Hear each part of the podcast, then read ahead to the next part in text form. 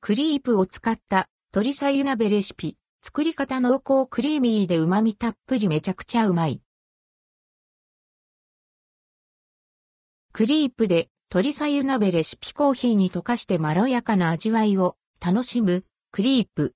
ミルクから生まれたパウダーですが、これを使って作る鍋がめちゃくちゃ美味しいんですヘリップ。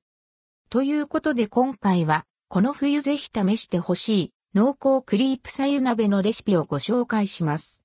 参考レシピ、森永乳業公式サイト。材料分量の目安は2人分です。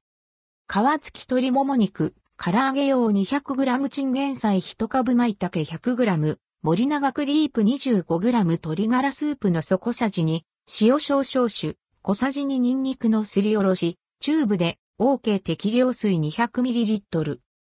作り方チンゲン菜を食べやすい大きさに切り、舞茸は小房に分けます。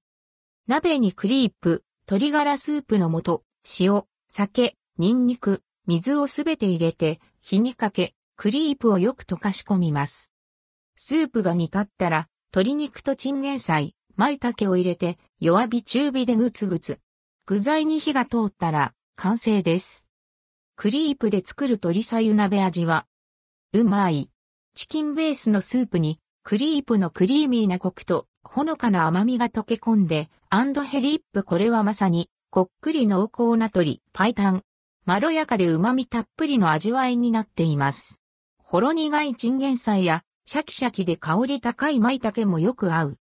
締めに中華麺を入れて、鶏さゆラーメン風にしても間違いなく美味しいでしょう。家にクリープが余っているという人はぜひお試しください。